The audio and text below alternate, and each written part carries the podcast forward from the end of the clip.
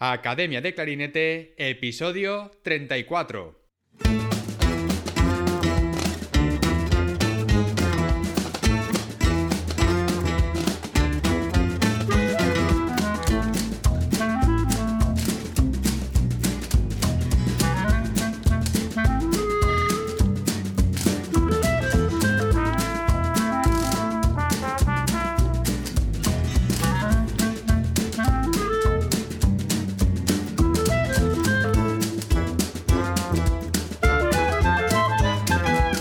Bienvenidos a Academia de Clarinete, el podcast donde hablamos sobre aprendizaje, comentamos técnicas, consejos, entrevistamos a profesionales y hablamos sobre todo lo relacionado con el clarinete.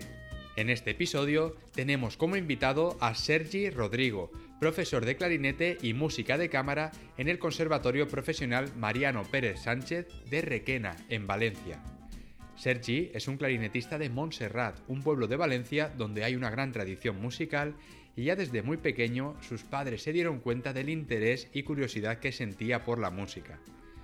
Después de su paso por la universidad y de finalizar los estudios en el conservatorio, decidió apostar por la música y se fue a estudiar un posgrado a Ámsterdam, donde pudo aprender con grandes profesores y rodearse del ambiente cultural y musical que ofrece la capital holandesa.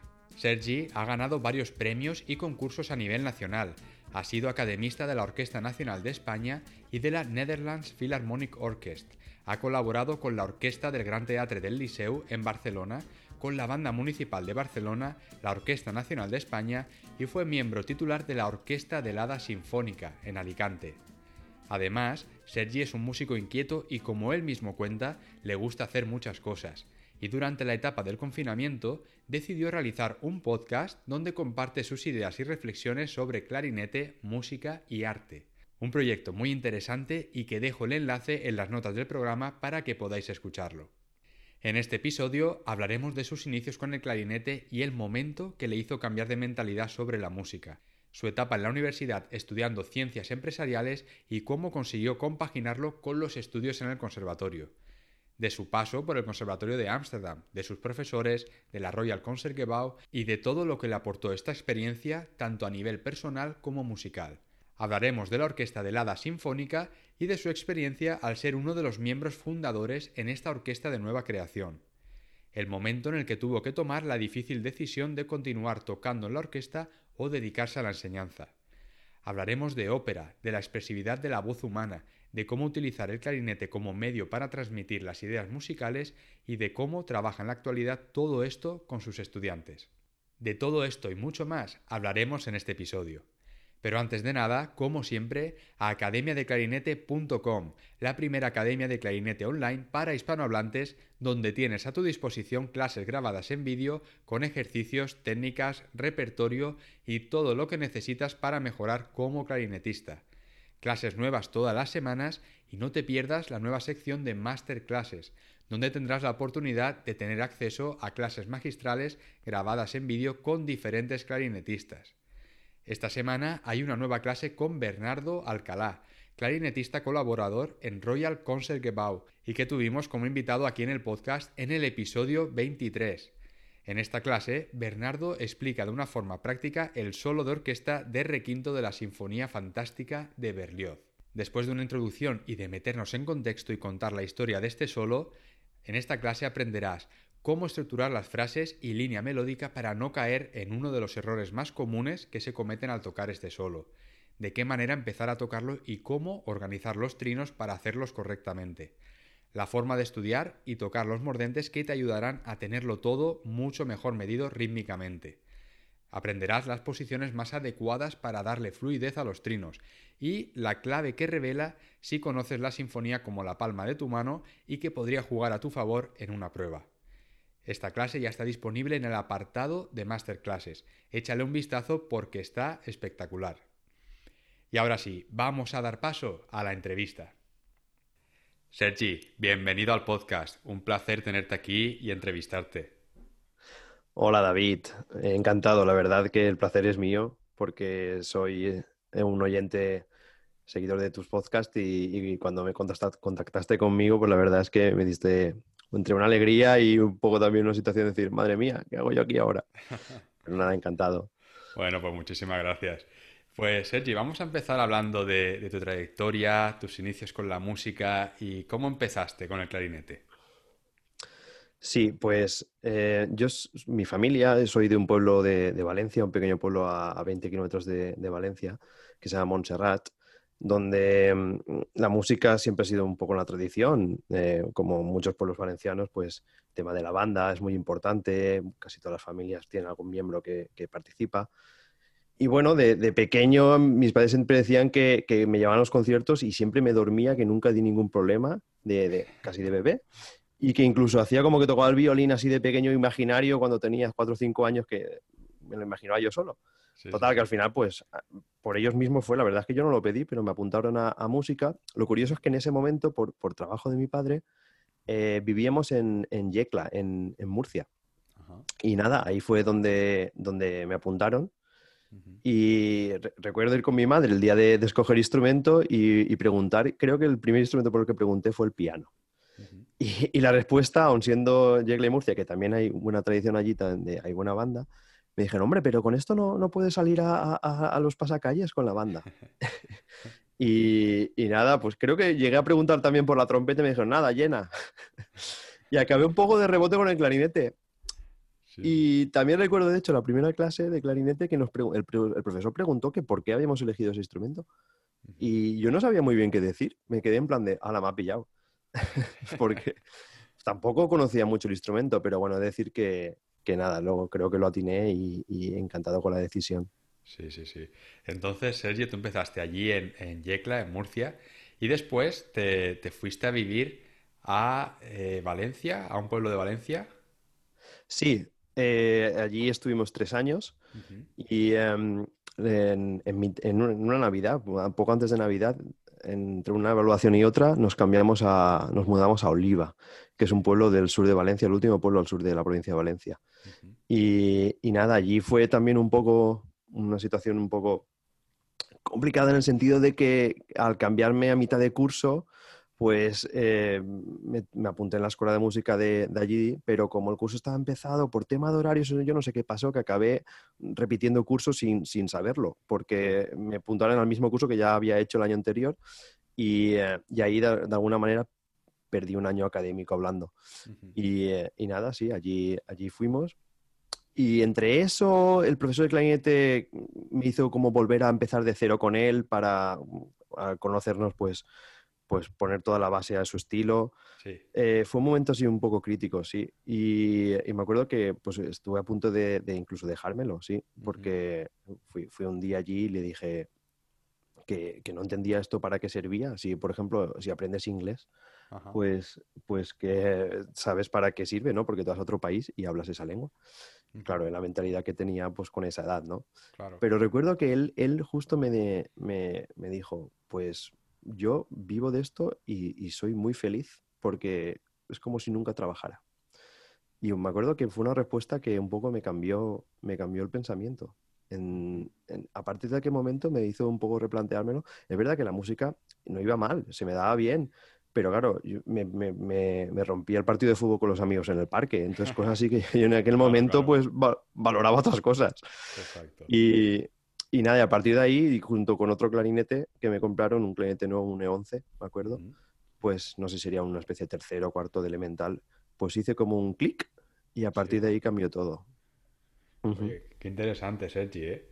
Y, bueno. Y, yo creo que esto no, nos, pasa, nos pasa a veces a, muchos. ¿no? Es que son, edades también difíciles, lo que tú has dicho de, pues a esas edades nos apetece más pues, jugar con los amigos. Yo me acuerdo, por ejemplo, que cuando empecé a ir al conservatorio, que tenía 13 años, claro, eh, después del colegio mis amigos se quedaban siempre en el colegio a jugar al fútbol. sí, exacto, lo mismo. no podía, no podía, era como, mm, no, no puedo quedarme, me tengo que coger el autobús, tengo que irme a... porque el conservatorio estaba en otra ciudad. Y, claro, había, había alguna vez de estas que sí que, por ejemplo, decir, no, es que hoy, hoy, hoy sí que me quedo a jugar al fútbol. A veces no iba al conservatorio, pero eran raras ocasiones, ¿no? Pero sí. es que te entiendo perfectamente porque es que yo creo que nos pasa a muchos. Bueno, yo me acuerdo, el parque de allí en Oliva está al lado de la escuela de música y me acuerdo de un partido 4 a 4 empate y yo sabía que se hacía la hora de ir a clase, pero ¿cómo me iba a ir en ese momento? Si que marcaba ganaba y cosas así. Y me acuerdo llegar tarde por el partido. Exacto, sí, sí, sí. Muy bueno. Y, y Sergi, allí donde tú estudiaste en, Oliva, bueno, eh, Valencia, toda eh, esa, esa zona es conocida por tener eh, muchas bandas, eh, grandes músicos. Eh, ¿Coincidiste en el conservatorio con, otro clarinetista? Así que conozcamos. sí, sí, porque claro, igual te suena porque ha pasado por tu, por tu podcast, que es Ausias Garrigos, sí. Y sí, porque luego de el momento ese que hice clic, yo estoy en la escuela y bueno, hice las pruebas para entrar al conservatorio, grado medio, y bueno, grado medio entonces, que se llamaba así. Y, nada, y al entrar al conservatorio recuerdo que, iba a clase detrás de Ausías Garrigos, que, como digo ha pasado por tu podcast y bueno, somos amigos. Y me acuerdo que, a veces incluso iba un poco antes porque se escuchaba fuera y, tocaba tan bien, para mí era como un superhéroe, ¿no? y, incluso me acuerdo de una audición del conservatorio que tocaba antes que mío o después, no me acuerdo, pero que tocaba, creo que estaría en segundo o tercero y tocaba la sonata de Saint-Saëns. Y me acuerdo de que yo estaba, me, maravillado con el, con el segundo movimiento, cómo lo hacía, me encantaba. Y eso para mí era, era un, ídolo. bueno. Bueno, desde aquí un abrazo a Ausias, que nos estará escuchando seguramente. Sí. bueno, Sergi, y, entonces, eh, yo una vez eh, hiciste el grado medio en el conservatorio, tú ahí ya decidiste, ¿no? Que querías dedicarte a la música y querías ya estudiar en serio en el conservatorio superior. Sí, bueno, eh, yo por un lado iba, iba muy bien en, también en los estudios generales. Es una cosa que siempre he tenido cierta facilidad y, que, además me gustaba, ¿no?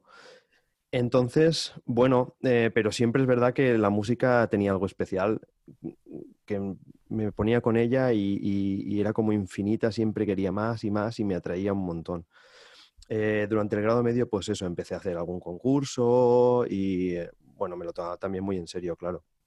Y nada, al llegar el momento, me acuerdo de, al terminar el bachillerato, pues por las notas tenía acceso a la universidad gratis, eh, sin pagar matrícula el primer año.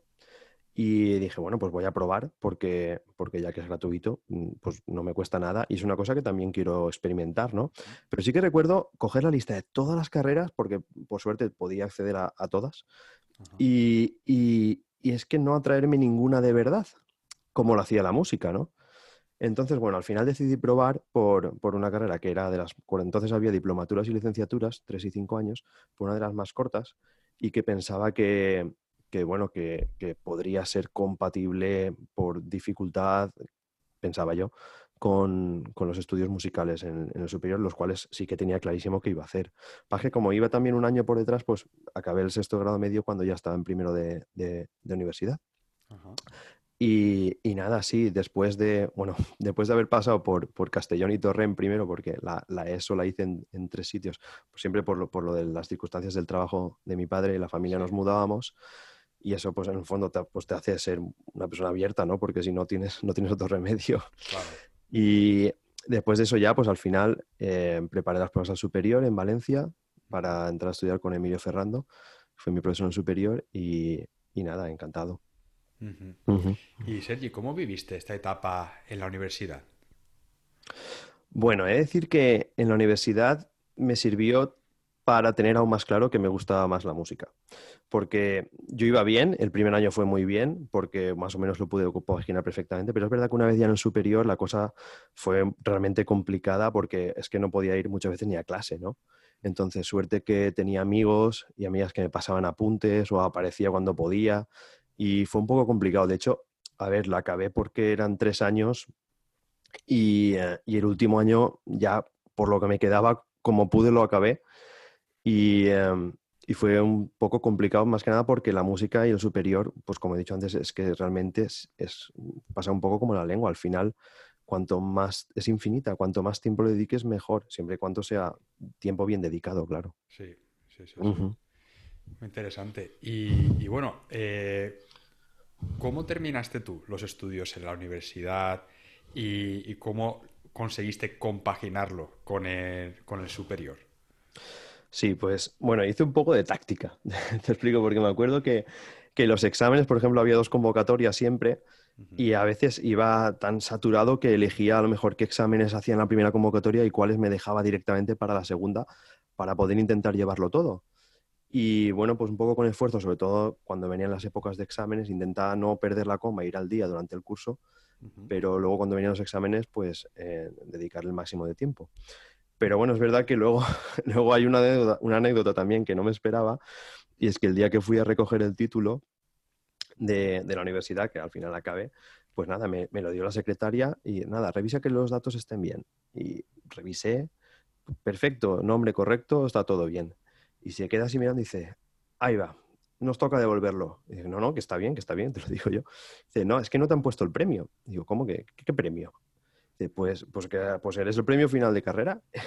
y yo en ese momento me quedé porque no, no lo sabía, ni lo esperaba, ni lo buscaba, pero se ve que al final, en la media de toda la carrera de las notas, ya te digo que fue bajando de primero a tercero. Pero se ve que me dio y me lo dieron a mí, que es una cosa que tampoco buscaba. Y mira, pues, pues ahí estaba. Bueno, esto Sergi dice mucho, ¿eh? O sea, estás haciendo empresariales, compaginándolo con el conservatorio y acabas con premio extraordinario. Así que, bueno. Sí, bueno, es, es, una. Ya te digo que, que, bueno, se me daba bien en los estudios, siempre he tenido cierta facilidad, y, pero bueno, que luego en verdad no me considero que, que sea un experto ni mucho menos en la materia. De, hecho, hay muchas veces que, casi no me acuerdo que tengo esa titulación y estoy un poco contento de no, hasta ahora no haberla tenido que utilizar porque también la hice un poco igual por si acaso seguro la música está muy complicado, eso lo sabe. Y para mí era como mucho más fácil haber estudiado y haberme dedicado a algo así, y más después del premio creo que tenía cierta facilidad para encontrar trabajo en ese campo, pero no quería, lo mío lo tenía clarísimo que lo que me hacía feliz y a lo que me quería dedicar a la música, aunque en verdad era mucho más complicado. y bueno, por suerte también pude conseguir el premio en la carrera del conservatorio y, y aunque eso no quiere decir nada, absolutamente nada, pero quiero decir que pude hacer unos estudios también eh, muy completos en el conservatorio. ¿Y cómo reaccionó eh, tu entorno, profesores, familia, al ver que tú tienes eh, una titulación universitaria con un premio extraordinario y que eso te puede abrir muchas puertas en el mundo laboral, pero tú decides estudiar, seguir con la música? Pues he de decir que en eso nunca, nunca ha habido ningún problema. De hecho, mi padre, por ejemplo, que se ha dedicado al ámbito de más de, la, pues justamente de la economía y todo esto, él siempre dice que le hubiera encantado ser músico. y tiene, de hecho, ahora que se ha prejubilado, está estudiando dolzaina, un instrumento popular aquí en Valencia. Y, siempre le ha encantado ir a conciertos, a, escuchar música, cualquier cosa. Y siempre lo ha dicho que él estudió lo otro y trabajó de, porque además tuvo que estudiar con becas y estudió como que lo que pudo. Pero si hubiera podido, le hubiera gustado dedicarse a la música. O sea, en ese aspecto he tenido mucha suerte de que a nivel familiar siempre he tenido apoyo para que hiciera lo que más me gustara. Y en ese sentido lo, tenía claro que lo que más me gustaba era la música. Muy bien, muy bien. y, y Sergi, bueno, finalizas los estudios y decides eh, adentrarte en una nueva aventura, decides irte a estudiar a Ámsterdam. Cuéntanos sobre esa experiencia, ¿cómo empezó todo? Bueno, eso todo empezó en, el último año de carrera, en cuarto, en el superior. Eh, lo dediqué un poco. Yo tenía claro que, quería seguir formándome al acabar los superiores. Lo, lo, sentía un poco así, que no, no, podía acabar cuarto en Valencia y pensar que lo tenía todo hecho, ni mucho menos. Entonces quería explorar otras culturas, otra forma de ver la música y pensaba que un, posgrado en extranjero me vendría muy bien.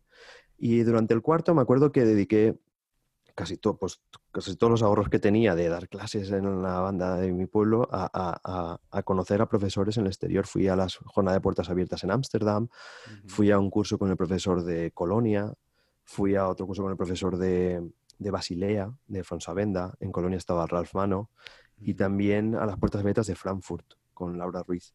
Y bueno, todas eran fantásticas opciones. Pero es verdad que, que Ámsterdam, eh, al ser todo en inglés, el, tener, ser mucho más abiertos con el tipo de sistema de instrumento y ser una ciudad y el conservatorio me encantó, la ciudad también me, pareció maravillosa. Y bueno, al final tuve suerte, eh, las audiciones de Ámsterdam fueron bien y entré.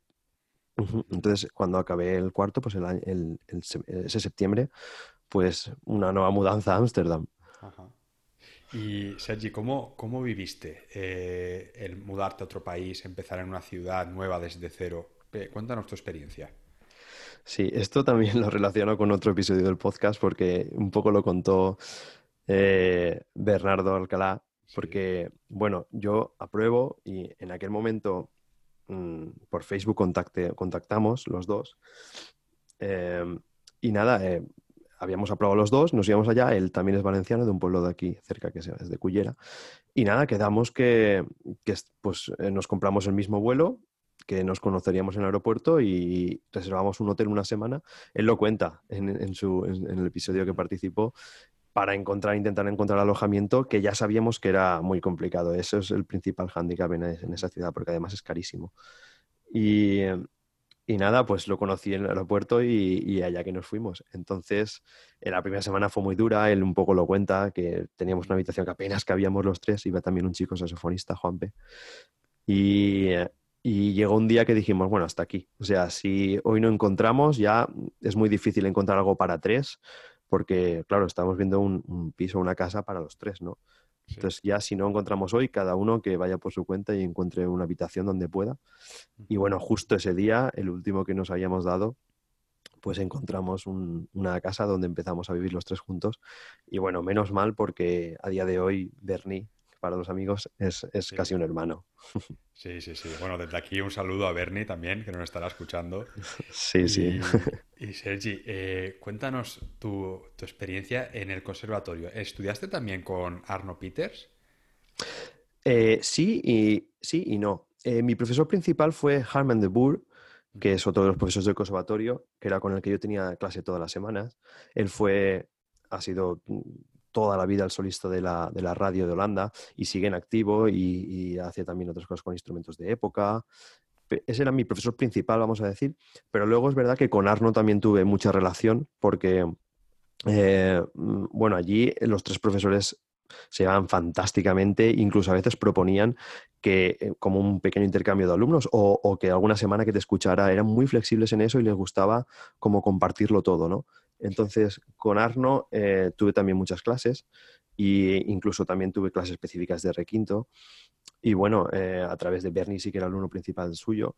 Y bueno, entonces también podíamos ir a ver clases de otros profesores, lo cual te animaban a hacerlo, me parece fantástico. Sí, y eh, sí, también él no fue mi profesor principal, pero también tuve mucha relación. Sí, qué interesante. Esto creo que lo, lo, hemos comentado en varios episodios, pero me viene a la mente el de, el de Ausias, donde él lo comentaba, que donde él estudió en Guildhall School of Music, que había un, claustro de profesores, de cuatro o cinco profesores, y entre ellos se, se iban, digamos, iban colaborando, ¿no? En plan, eh, oye, pues, ¿por qué no tocar esta pieza con tal profesor que él le da mucho mejor la música contemporánea o, o conoce mejor el, el clarinete bajo? Y es algo muy interesante, muy enriquecedor.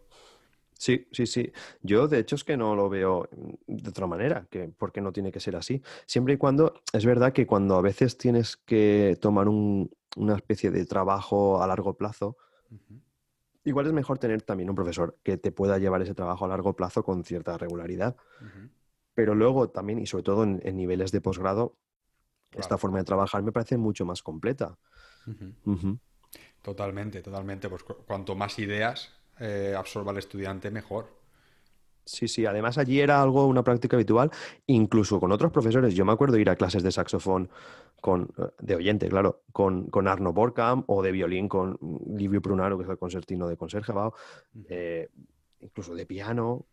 Y era, por ejemplo, la asignatura de música de cámara, me acuerdo que, que no tenías un profesor asignado te daban ciertas horas para montar un repertorio. Tú tenías que hacer dos exámenes al año de música de cámara. Tú te buscabas el grupo y lo que querías tocar.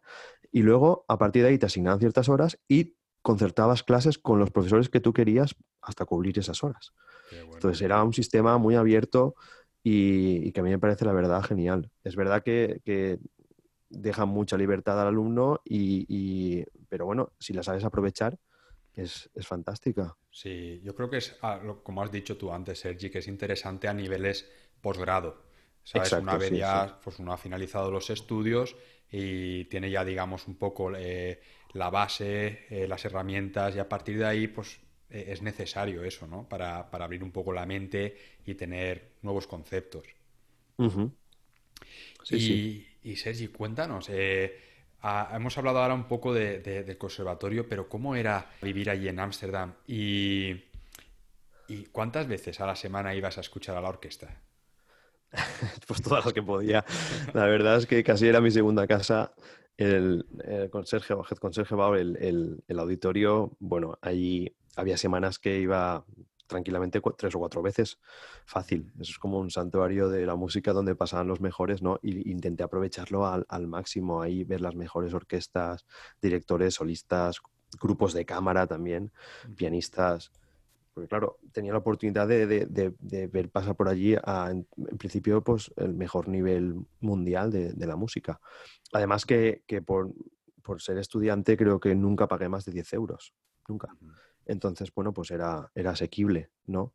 Y intenté aprovecharlo al máximo, sabía que mientras estaba allí era un lujo poder tener una auditoría así y aprovecharlo. Pero es que además la ciudad de Ámsterdam también tiene muy buena ópera y después está, tiene una sala de jazz también famosísima, el House, y también tiene mucha conexión con, la música antigua. Hay muchos conciertos de, esto. Entonces, en definitiva, es una ciudad súper inspiradora para, hacer unos estudios musicales o, culturales. Es preciosa, ¿no? Aunque cuando hace buen tiempo, bueno, cuando hace buen tiempo es maravillosa, pero es verdad que, que el invierno hay que pensárselo, el invierno es durísimo, durísimo. Sí, sí, sí. Y bueno, recuerdo de hecho, por ejemplo, un día de ir con la bicicleta, empezar a llover, el viento en contra, resbalar, caer, mojado y, casi ponerme a llorar y decir, pero bueno, ¿yo, yo qué hago aquí?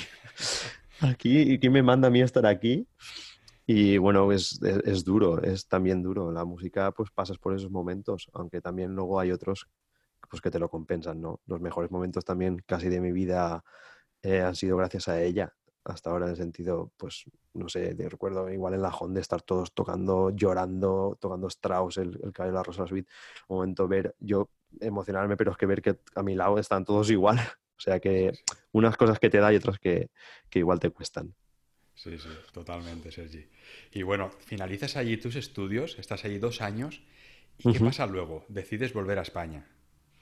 Sí, eh, bueno, acaba el máster, eh, lo aproveché todo lo que pude y más. Bueno, de hecho, 120 créditos creo que era lo que había que hacer y creo que hice 155 porque porque es que pero cómo no voy a ir a clase de esta asignatura con este profesor porque era espectacular y lo aproveché al máximo todo lo que pude.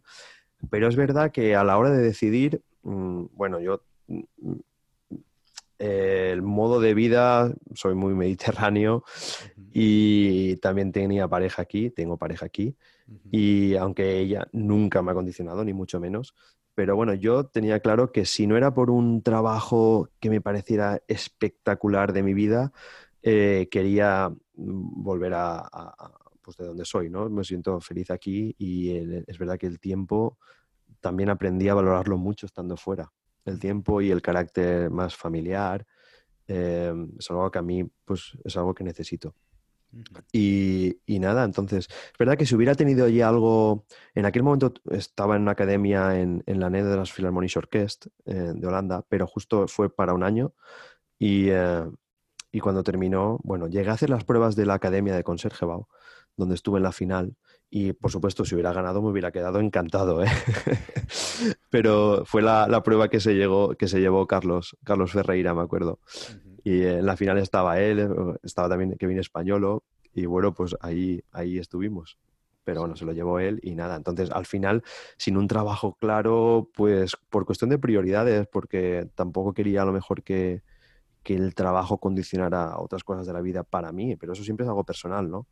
Y bueno, eso también un poco lo comentaba eh, los de Bicicleta Studio en tu podcast, ¿no? Como ellos no priorizaban el trabajo a, su forma de vida. Sí, exacto, exacto. Ellos adaptaron eh, la vida que querían y entonces escogieron un trabajo que les permitiese tener esa flexibilidad. sí, sí. Muy bien, Seri. Y entonces, eh, cuéntanos cómo fue tu, vuelta a España. Eh, ¿Encontraste trabajo nada más llegar o fue un poco difícil al, principio? Sí, al principio, bueno, yo llego, mm, vuelvo para, mm, acabo allí aún hice una ópera en verano allí, muy chula, un proyecto muy bonito en agosto del año que termine el máster, pero bueno, en septiembre ya me vuelvo. Y em, en aquel momento lo único que tenía era unas pocas clases en, la, en, mi sociedad musical de, de, mi pueblo, de mi banda, la Societat Estudione Musical de Montserrat. Y, em, y eh, la Academia de la Orquesta Nacional de España, que había hecho las pruebas antes de terminar el máster y había entrado. Y bueno, pues eran, creo que eran como máximo seis conciertos en todo el año. ¿no? Entonces, pues era realmente, a ver, mm, poco, vamos a decir, ¿no? Para, para, pues muy justito para poder vivir. Desde luego emanciparse imposible. Entonces, nada, me puse a preparar, me apunté a una academia de, oposiciones de, conservatorio, más que nada porque sé que es un trabajo muy diferente y al cual no tenía ni idea. ¿No? Eh, hay ciertos conceptos y cierta información que, en el conservatorio normal no, no, no adquieres.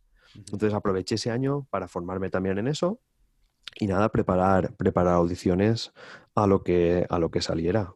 Entonces, lo primero que salió, me acuerdo que fue una bolsa de clarinete bajo en el Liceu, en diciembre.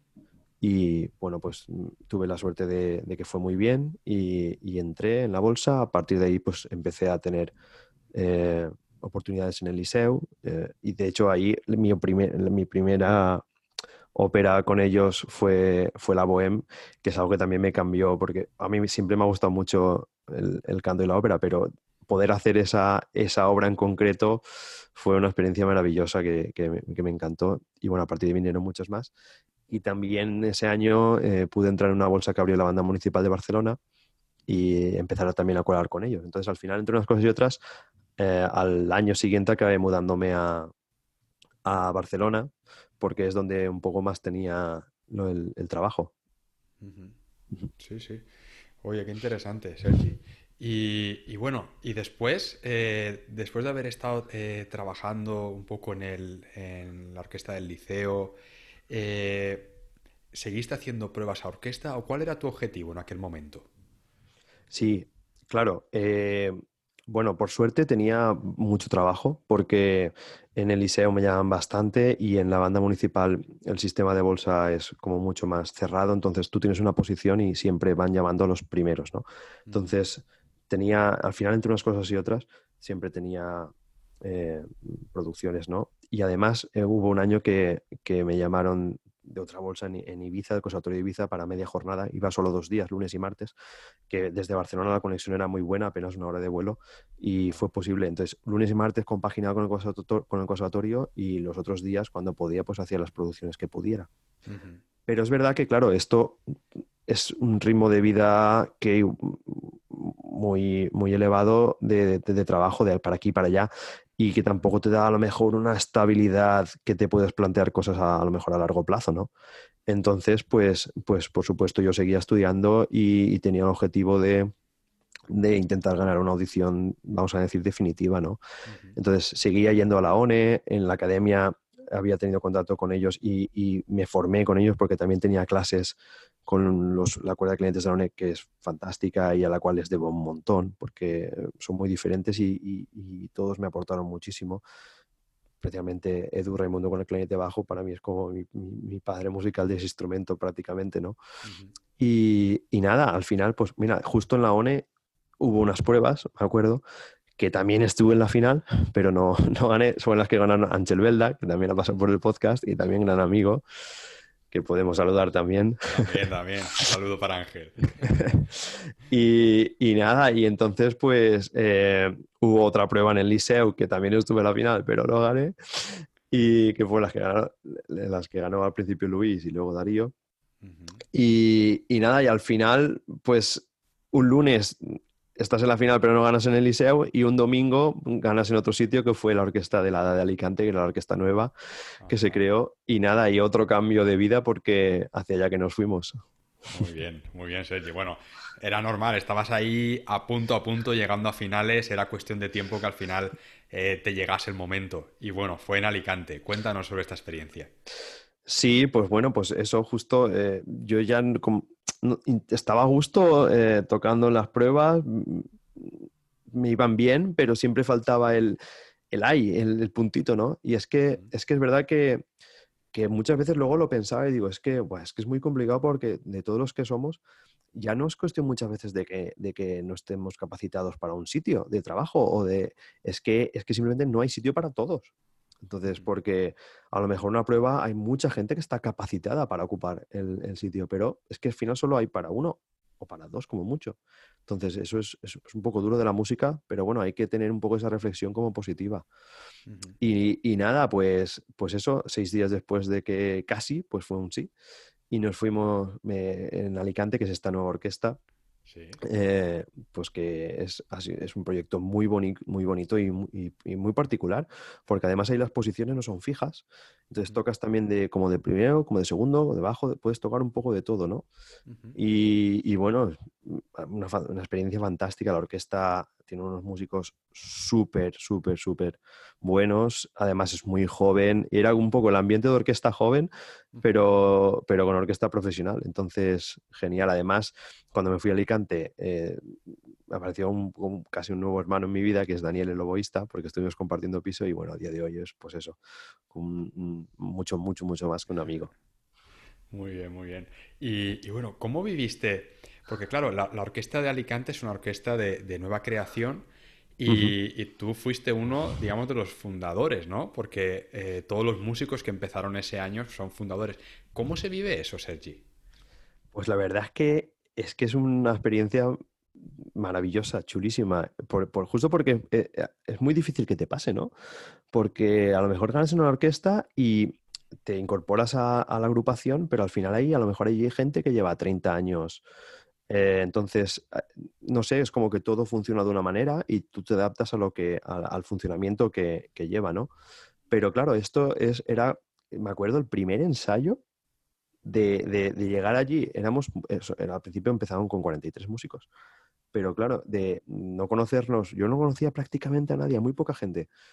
Y, no conoces a nadie, me acuerdo de montar y empezar a sonar la orquesta, y fue la séptima de Beethoven, acuerdo. Y decir, wow, madre mía, ¿no? Esto de que de, la nada y de repente aquí vamos a ser todos compañeros por mucho tiempo, si Dios quiere. Y, nada, pues la verdad es que una sensación muy inédita para mí y, muy particular, yo creo, ¿no? Mm. Muy bien, muy bien. Y, bueno, eh, después de 11 años salen, se convocan oposiciones eh, de profesor para conservatorio en la comunidad valenciana. Hmm. Una oportunidad para muchísimos músicos después de tantos años esperando y decides eh, presentarte a las pruebas. Cuéntanos. Sí. Pues nada, así fue.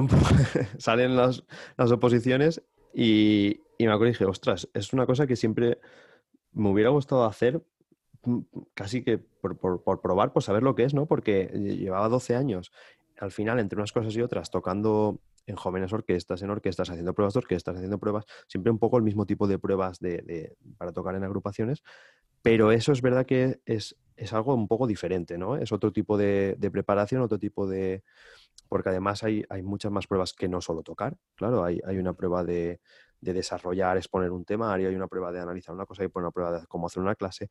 No sé, me parecía algo interesante preparárselo y em, como a lo mejor incluso preparárselo como reunir un poco todo lo que has hecho hasta ahora intentar concentrarlo en, en, las pruebas que te van a pedir, ¿no? ¿Cómo eres tú en todo? En, como músico y como profesor y cómo ves todo eh, exponerlo en, las pruebas estas. Y nada, me las preparé y ahí un poco mi sorpresa que, bueno, no sabía si iba bien preparado o no, porque yo iba un poco a la mía, además fue ciertamente en poco tiempo realmente, y, es verdad que me salieron unas oposiciones que yo estaba sorprendido de mí mismo de decir, es que me está saliendo todo fantástico. Yo no sé si es porque no tenía ninguna presión y eh, porque estaba en la orquesta tan tranquilo, pero fue todo muy bien y, nada, pues al final también gané la plaza y ahí un poco empezó el gran dilema. Cuéntanos, cuéntanos, porque claro, tú estabas ya en, la orquesta, llevabas ya... Eh, eh, ¿Estabas ya un año tocando ahí o pasaron varios años? Ahora año y medio, casi dos años, año y medio realmente, sí. Sí, sí. Y entonces, claro, de repente consigues plaza y te llaman ya, te, te asignan, digamos, un conservatorio y empiezas a trabajar. Eh, septiembre, ¿no? Cuando empieza el curso escolar. Exacto, sí.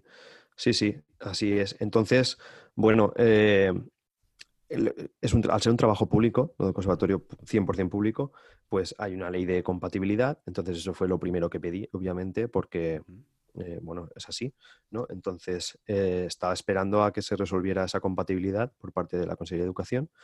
Y, y bueno, yo la verdad es que pensaba que de alguna manera u otra sería compatible. Es decir, yo no quiero dos trabajos, no quería dos trabajos, de hecho es demasiado, obviamente. Eh, quiero uno, pero es verdad que digo, si se puede compaginar todo sería genial porque, porque las dos cosas te aportan mucho, ¿no? Realmente el tocar y el enseñar es, son, se complementan y, em, y es verdad que todo al 100%, pues a lo mejor mm, tiene sus pros y sus contras, evidentemente, ¿no? La, la, orquesta es preciosa, es preciosa, pero es verdad que también es, es muy dura en otra parte, ¿no? y, eh, y, la, y las clases, un poco lo mismo. Hay parte preciosa dando clase, pero también es verdad que hay alumnos lo mejor que no te responden y, ocupar todas tus horas así, pues, pues el modelo a lo mejor genial sería compaginarlo. Pero bueno, al final eh, no, hubo, no hubo flexibilidad por ninguna de las dos partes, ni por la administración, ni, ni, prácticamente por la orquesta. Entonces tuve que decidir una cosa u otra. Y eso fue pues tal vez igual la decisión más grande a la que hasta ahora me he enfrentado, porque tenía las dos cosas, la cual las dos cosas me hacían feliz y, tuve que elegir una cosa. Y es verdad que, que, sí que ahora mismo me apetecía tocar y en la orquesta estaba más que contento, pero tampoco esto ya es un tema personal mío, pero no, toda la vida, toda la vida no, no, me veía en la orquesta. Entonces, es verdad que se precipitó todo porque aparecieron estas oposiciones y, y me fueron muy bien y tuve la suerte de obtener una plaza y se precipitó un poco toda la decisión.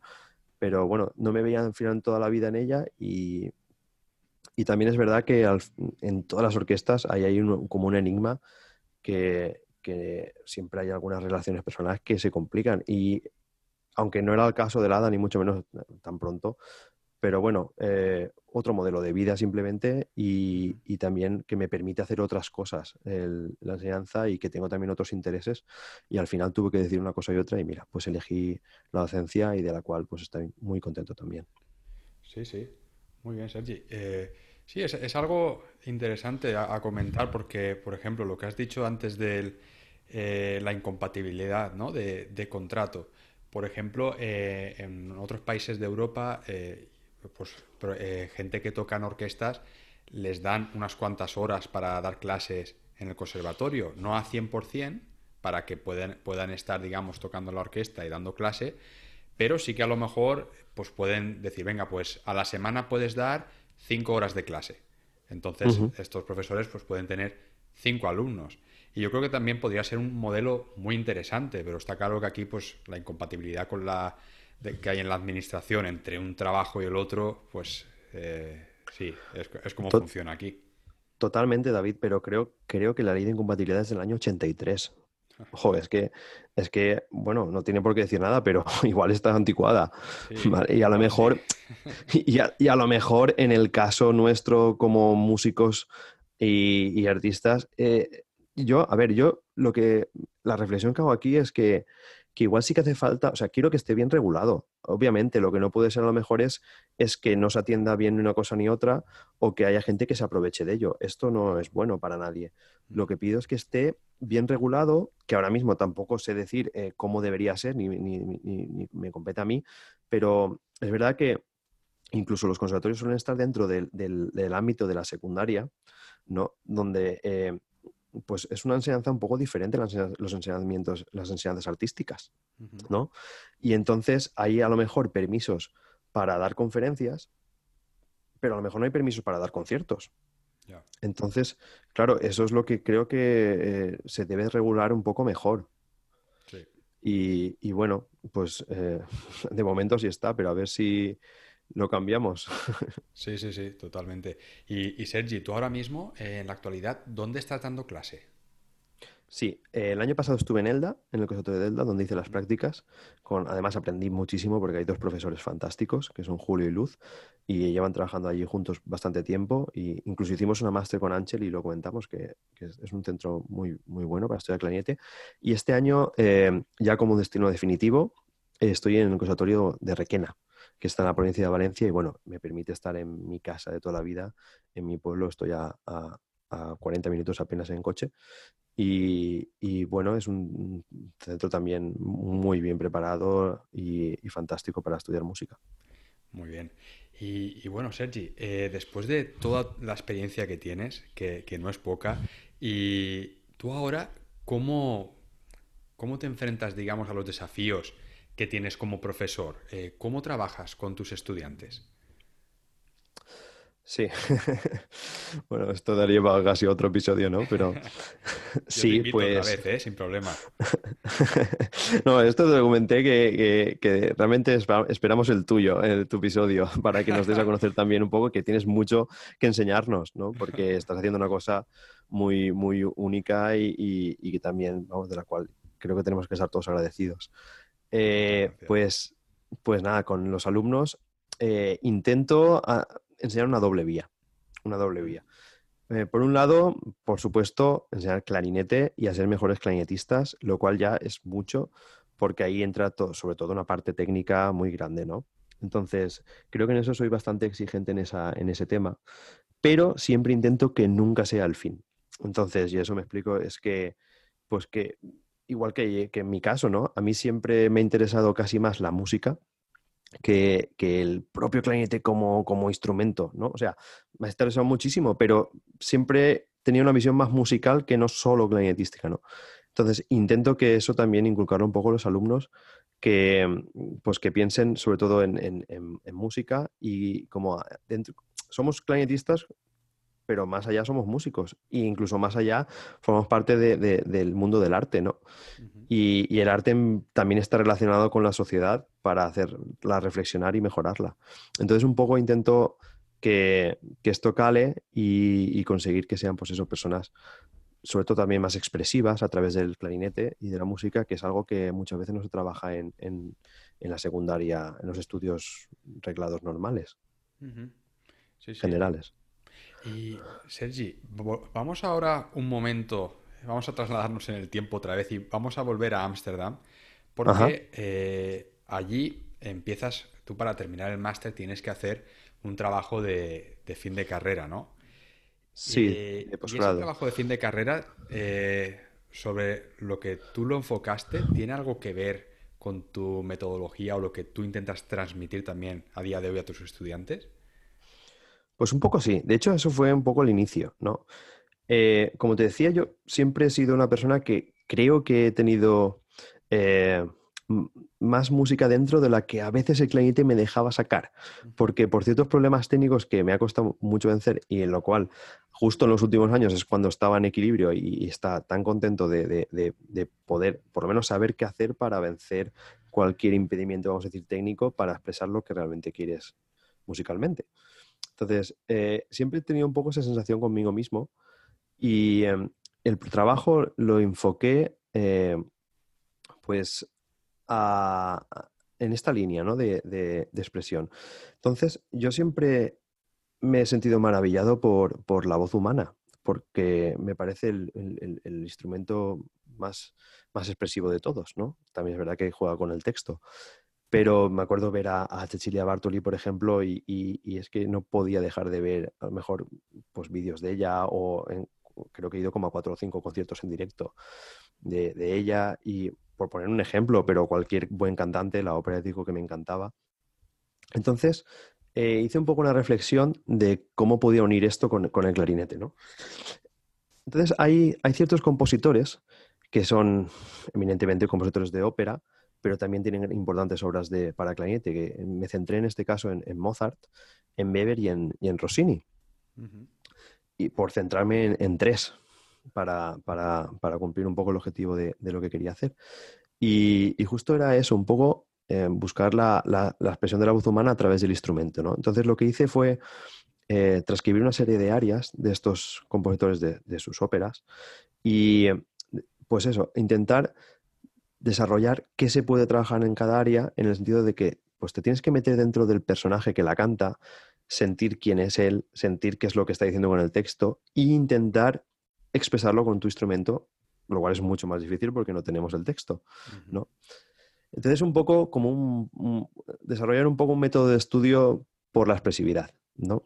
Entonces, la idea también era que luego, si, si te empapas de esto y, de su lenguaje de cada compositor, lo haces un poco tú y lo sientes, es mucho más fácil luego a la hora de entender eh, los conciertos, o sea, o expresar sus conciertos para clarinete puro, porque al final no deja de ser su propio mismo lenguaje, ¿no? Y, por ejemplo, Mozart es, evidentemente un compositor de ópera y, tiene un estilo muy cantable siempre, y esto en sus conciertos se puede muchas veces intuir.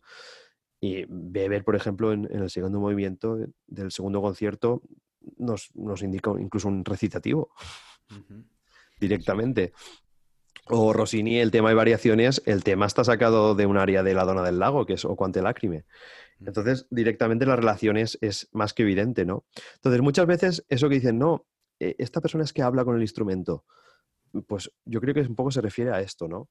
Eh, entonces, eso, muchas veces en las clases se dice, no, pero canta, canta con el instrumento. Y es verdad que esas tiene que ser así, ¿no? Pero ¿cómo trabajar esto? Hay muchas veces que hay gente que lo tiene natural y hay gente que le cuesta mucho más, ¿no? Entonces, intentar un poco reflexionar cómo trabajar esto es lo que me llevó.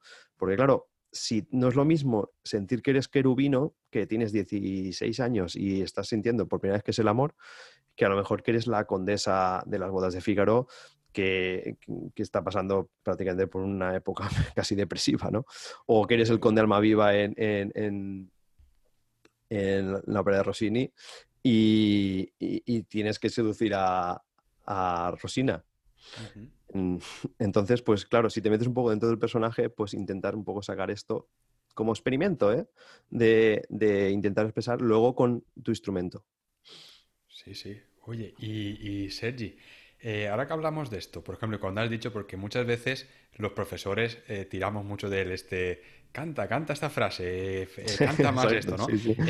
claro, mm, muchas veces, eh, ¿cómo podemos transmitir eso mejor a los estudiantes y llevarlo a la práctica? ¿Cómo mejorar eso, esa expresividad? Pues, eso es, que es muy complicado, ¿no? Es muy complicado porque al final es algo que es que se tiene que sentir. Si no lo sientes dentro, es imposible que lo saques, ¿no? Entonces, un poco la idea de, de hacer este tipo de trabajo que estaba explicando es para trabajar justamente esto, ¿no? Para desarrollar esta forma de expresión, pues primero, por ejemplo, cuando tienes que hacer una, tienes que escuchar la música.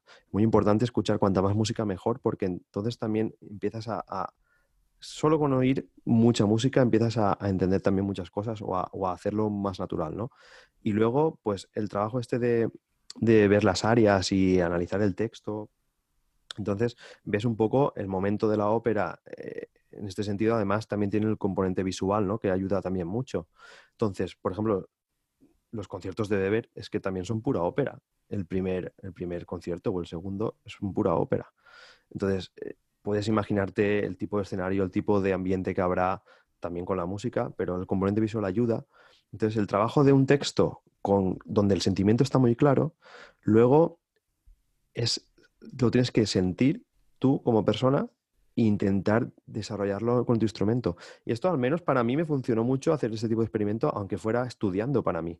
¿no? Intentar siempre buscar para acabar tocando, intentándote olvidar siempre de, todos los aspectos técnicos que deben estar trabajados y, refinados al máximo, pero en el momento te estás centrando en esto, ya te estás perdiendo lo otro, es imposible que llegues. Entonces, al final, el acto de tocar es un acto de comunicación entre el público eh, donde, donde la expresión tiene que ser siempre en lo principal, ¿no? Entonces, concentrarte en esto implica tener resuelto pues todo el aspecto técnico antes, ¿no? Me encanta todo esto eh, de lo que estás hablando, Sergi. Y bueno, me hablar ahora de... Porque claro, tú eres, ya hemos visto a, a, través de todo lo que nos has ido contando que eres un músico mm, muy inquieto, curioso, y, y tú además tienes un podcast también. Bueno, intento de momento. es casi experimento, está en fase embrión. y, tú en este podcast también intentas eh, hablar de todo esto y transmitir esto, ¿verdad? Que no es fácil hablar de, todo esto, ¿no? Porque al final son estas... ¿Cómo transmitir, ¿no? Las ideas musicales. Sí, exacto. Sí, bueno, al final esto nació también en, el confinamiento, en la, época de confinamiento, que al final resultó ser, yo creo que igual la etapa más productiva casi de, mi vida hasta ahora, porque, porque fue un, ritmo frenético de, pensar cosas, de hacer, para aprovechar el tiempo. Eh, y, justo, pues, con el tema de trabajando los alumnos, eh, era profesor de música de cámara, ¿no? Y era una asignatura que, que no se podía realmente trabajar en grupo no podías reunirlos y probamos por los sistemas de videoconferencia y tal y como tal era, complicado. Llegamos a montar alguna pieza, cada uno enviándome su parte y tal, pero bueno, era, realmente era complicado, ¿no? Entonces dije, pues puedo aprovechar el tiempo con ellos justo para, para intentar trabajar todo esto que estábamos hablando y bueno, hice una serie de actividades también con vídeos y tal, en el puzzle y tal que tengo. Pero a la vez me vino la idea de, de plasmar ciertas reflexiones que me vinieran a la cabeza sobre temas musicales, ¿no? Y esto también me vino un poco de, improviso. Justo, lo, bueno, lo cuento en el primer episodio, que fue subir al coche para ir al Mercadona, que era lo único que se podía hacer, salir de casa para eso. Y, y, comprando, y al subir al coche se activó la música y me salió Rafael. Y lo iba a quitar porque digo, ¿este qué hace aquí? Pero, pero de repente, nada más empezar, hace como un cambio así de color en la voz que me dejó alucinado. Dije, qué maravilla ha hecho este hombre. Y, un poco me, llevó al por qué me ha gustado tanto, ¿no? Y es porque justamente es algo, es algo expresivo muy, muy, muy potente, ¿no? Entonces, estas son las cosas que por lo menos a mí me, me, gustan mucho de las interpretaciones en público y de, y de por eso soy al final músico, ¿no? Y entonces me vino la idea de decir, bueno, pues podría a lo mejor relacionarlo con la música clásica. Y, y bueno, hice un primer episodio que, eh, pues con algunas ideas que me vinieron a la cabeza y la verdad es que apunté muchísimas más, pero justo en eso fue cuando la etapa de desescalada que se empezó a abrir, vino el verano, yo tuve que cambiar de centro ahora al principio de curso y por muchas otras cosas no he tenido el tiempo necesario. Los tengo las ideas apuntadas en un cajón, pero bueno, espero dedicarle, dedicarle un poco de tiempo y poder lanzar más capítulos porque, bueno, había gente que le pareció interesante. Y es simplemente eso, un vehículo de, pues algunas reflexiones que puedan venir, pues compartirlas con, con la demás gente, pues, pues eso igual como, como, como estás haciendo a lo mejor tú, que, que, vuelvo a decir que te agradezco muchísimo que lo que estás haciendo. Muchas gracias, Sergi. Yo pondré, pondré el enlace de tu podcast en las notas del programa para que la gente que esté interesada lo pueda escuchar. Y, bueno, desde aquí yo te animo a que sigas grabando episodios en el podcast porque lo que he escuchado hasta ahora me parece muy interesante y yo creo que, a muchos músicos les va a beneficiar. Bueno, pues gracias David. Y bueno, Sergi, eh, vamos a ir terminando la entrevista. Desde aquí agradecerte tu paso por el podcast. La verdad que una trayectoria completísima, nos has contado de todo y muy interesante. La verdad que que muchas cosas de las que aprender y, sobre todo la, transición esta, ¿no? De cuando estabas, eh, digamos, ya tocando en la orquesta eh, y se, presenta esta oportunidad de, dar clase en el conservatorio y, decides, ¿no? Apostar por esto, porque muchas veces, ¿no? A, veces lo hemos comentado de que damos por hecho que, el éxito se, se, consigue, ¿no? A veces solo tocando en orquesta. Y, no es así. Y el ejemplo lo tenemos, por ejemplo, en, el primer profesor que tuviste tú en el conservatorio que te dijo, pues yo soy feliz haciendo esto. Y, es, me siento como que no tengo que trabajar ningún día. Y eso al final es el éxito, ¿no? El conseguir y estar a gusto eh, con lo que hacemos. Exacto, tal cual. Sí, al final eh, somos músicos y hay muchas maneras de dedicarse a la música, ¿no? Una de ellas es la orquesta, que es preciosa y también tiene sus pros y tiene sus contras. Y otras, hay otros vehículos, como puede ser la enseñanza o como puede ser otras cosas, como estás demostrando a lo mejor tú también con tu proyecto. Y y bueno, al final también una cosa no excluye la otra. Puedes estar en una orquesta y puedes dar clase. Eh, es verdad que a lo mejor no tienes la misma, el mismo vínculo personal que, la clase de, la semana a semana con, que te ofrece un conservatorio, pero bueno, tampoco eh, eh, son compartimentos estancos. Yo, pues por suerte, lo que quiero es seguir haciendo otras cosas. Estudio dirección, composición, lo tengo que hacer seguro en el futuro y, sigo tocando y lo cual, pues estoy muy agradecido de poder seguir tocando, lo cual, pues, haciendo un poco de todo, que como igual se ha dejado ver, pues, me, pues me encanta, ¿no? Sí, sí, sí. Totalmente. Y yo creo que, eso te hace también un músico mucho más completo, el que seas eh, versátil y capaz de hacer muchas cosas. En eso estamos. bueno, Sergi, pues otra vez muchísimas gracias, de verdad, por pasarte por aquí y vamos hablando, ¿vale? De nada, David, ha sido un auténtico placer y bueno, espero, te deseo mucho éxito con todo tu proyecto y, te agradezco también de nuevo pues en todo tu tiempo que estás dedicando a crear un poco esta comunidad donde podemos compartir todos con todos opiniones y, y reflexiones. Muchísimas gracias, Sergi. Un abrazo. Un abrazo, David. Y hasta aquí el programa de hoy. Gracias por vuestras valoraciones en Apple Podcast, por seguir el programa en Spotify y por vuestros me gusta y comentarios en iVoox. Muchísimas gracias por estar ahí, nos escuchamos la semana que viene, hasta la próxima.